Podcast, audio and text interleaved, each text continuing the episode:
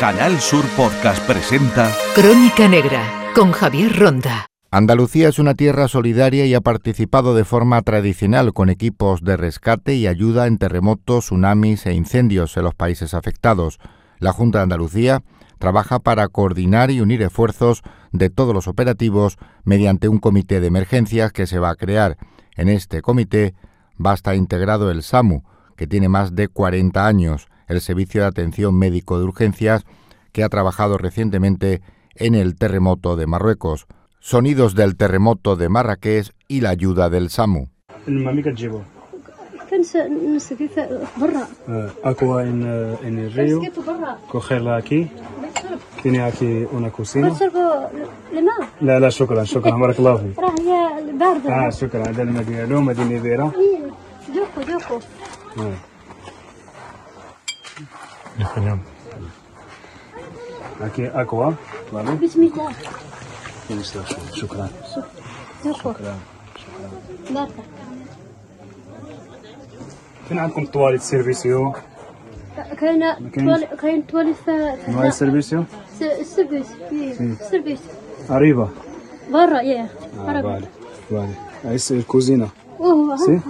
نيفيرا. كوزينه كوزينه وبيت نعاس الصالون كل شيء دورميدير هابيتاسيون هابيتاسيون الصالون صافي كل شيء آه فوالا فوالا أكيد تيراسه صافي تيراس ها هو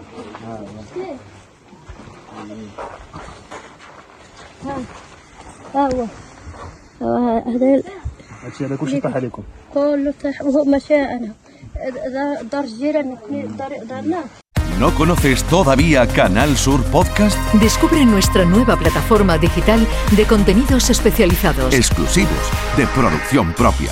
como Crónica Negra, un recorrido por los asuntos judiciales que más interesan a la sociedad y los sucesos y acontecimientos más oscuros de nuestra historia, con Javier Ronda. Canal Sur Podcast. La tuya. Cuando hablamos de emergencias, de intervención en catástrofes, en terremotos, en tsunamis, en cualquier tipo de actuación, muchas veces vemos al SAMU. Y estamos con Carlos González de Escalada, que es el presidente del SAMU. Carlos, ¿qué significa para el SAMU estar en tanta catástrofe y en tanta ayuda humanitaria al final? A nivel personal, ¿cómo lo lleva? Pues a nivel personal muy gratificante, lo vivimos como una obligación moral. Eh, nos gusta decir que queremos situarnos siempre muy cerca de la gente que sufre, que lo pasa mal y el exponente máximo es una grave catástrofe internacional. No siempre podemos ir a todo porque lógicamente se necesitan muchos recursos, pero afortunadamente de un tiempo a esta parte tenemos los apoyos financieros e internacionales como para poder acudir. Además nos estamos, eh, estamos prácticamente terminando nuestra acreditación como IMT, que es equipo médico internacional acreditado por la ONU, y también tenemos el aval de la PAO, la Organización Panamericana de Salud, para intervenir. Cuando hay tanta muerte, eh, tanta tragedia, tanto desastre, salvar una vida ya ha merecido la pena para el SAMU. Pues eso es justo lo que yo le digo a los equipos. Si salvamos una vida, habrá merecido la pena todos los esfuerzos. Y la verdad es que salvamos más de una. Ahora en, Marruecos han sido casi una docena de casos que si no hubiésemos estado allí, pues hubiesen fallecido varios niños, adultos, personas que lo estaban pasando muy mal. Vamos a recordar brevemente en el mapa mundi dónde ha estado el SAMU.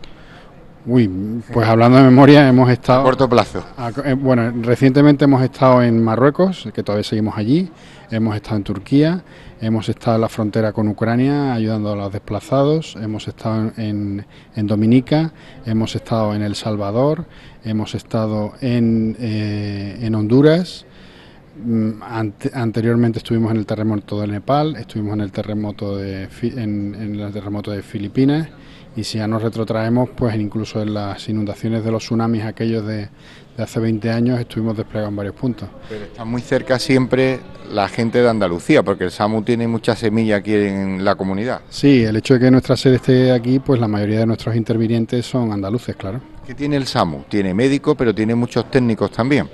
Tiene médicos, enfermeros, técnicos, psicólogos, logistas, conductores, eh, eh, especialistas en problemas sociosanitarios, problemas sociales y, y- recientemente también tiene una unidad de rescate canino que nos permite pues, ser los primeros en embarcar hacia la zona de desastre. Lo importante es llegar rápido y con medios específicos y sobre todo de actuación inmediata al final lo que cuenta para salvar a una persona. La inmediatez es esencial porque cuanto antes llegues más posibilidades tienes de salvar vidas y ya dependiendo de la categoría de la misión, pues puede ser de rescate canino, que en la jerga se llama rescate urbano, puede ser mm, mm, de, una atención médica, que también es importantísimo llegar pronto, puede ser una, misión de cooperación ya más a largo plazo, en función de la tipología, eh, pues mm, ponemos en marcha un equipo u otro, pero llegar pronto es, fundamental y eso es muy difícil también. Cuando ustedes llegan a un sitio es una auténtica crónica negra, pero cuando se van, se van con esa misión de casi una crónica blanca, de haber salvado una vida, de ayudar a personas que lo necesitan, a los familiares, la atención social. Es decir, que se vienen bien, se vienen con bastante ego por las nubes, ¿no? De haber ayudado en la mayoría de las ocasiones. Bueno, es, siempre muy satisfactorio, pero no olvidemos que nuestros cooperantes, aunque sean voluntarios, son casi todos profesionales de la emergencia y su día a día es salvar vidas. Eh, una catástrofe se define por una enorme desproporción entre necesidades y medios y muchas veces nosotros no podemos resolverlo todo, pero mm, apoyamos en todo lo que podemos y nos dicen muchas veces que les da que muchas gracias por venir porque también el hecho de estar allí un equipo internacional da muchísimo confort psicológico y a la gente realmente le sabe muy bien que haya gente del otro lado del mundo que se esté preocupando por sus vicisitudes y sus problemas. Eso, ese factor psicológico de apoyo moral no se puede desdeñar. Otra pregunta para el presidente del SAMU. ¿Qué es peor, un incendio, una inundación? Claro, cada catástrofe tiene su magnitud y sus víctimas, pero ¿qué es lo que peor lo lleva un equipo de emergencia? Pues indudablemente un terremoto, porque normalmente los terremotos, eh, y como sea en una hora de la madrugada y las construcciones no sean muy fiables, pues el número de muertos suele dispararse. Y, pueden llegar a cientos de miles. Eh, entonces el terremoto es la, catástrofe habitual más severa. Quizá la, la, menos habitual, pero, pero más potente sea el tsunami, porque pues allí de un golpe pues, pueden fallecer también decenas de miles. Entonces yo diría que tsunamis y terremotos son las más peligrosas. Y además hemos visto en Libia que ha sido también espantoso cómo el agua se ha llevado a las personas. El terremoto ya sabemos cómo actúa, pero hay que estar atento a los tsunamis.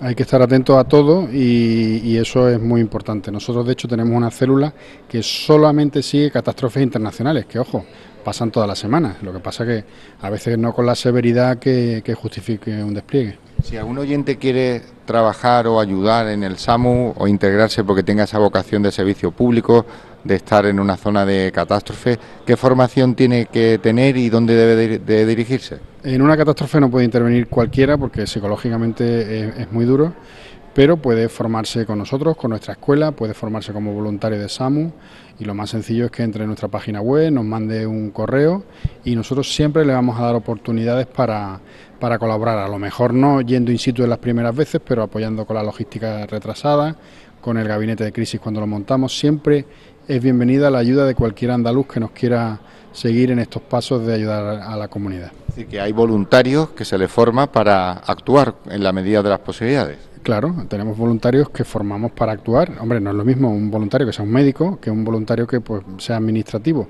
Pero también hay espacio para un administrativo a la hora de, organizar una misión, que es una cosa muy compleja. Y además hay que hacerlo en horas. Última pregunta para el presidente del SAMU. Una estampa, una fotografía que nunca va a olvidar y que muchas veces, no voy a decir que le quite el sueño, pero que se lo lleva con muy buen recuerdo. ¿En qué catástrofe, quizás a un, a un niño, una persona mayor, salvándole la vida, ¿Con qué se queda? Pues me quedo siempre, tengo una estampa, eh, que además tengo una foto en mi despacho preciosa, de un niño, de unos niños en la catástrofe de, Filipinas, que estaban jugando al baloncesto con nuestros cooperantes y eran todos sonrisas y yo me quedo con esa foto indudablemente. En Canal Sur Podcast han escuchado Crónica Negra con Javier Ronda.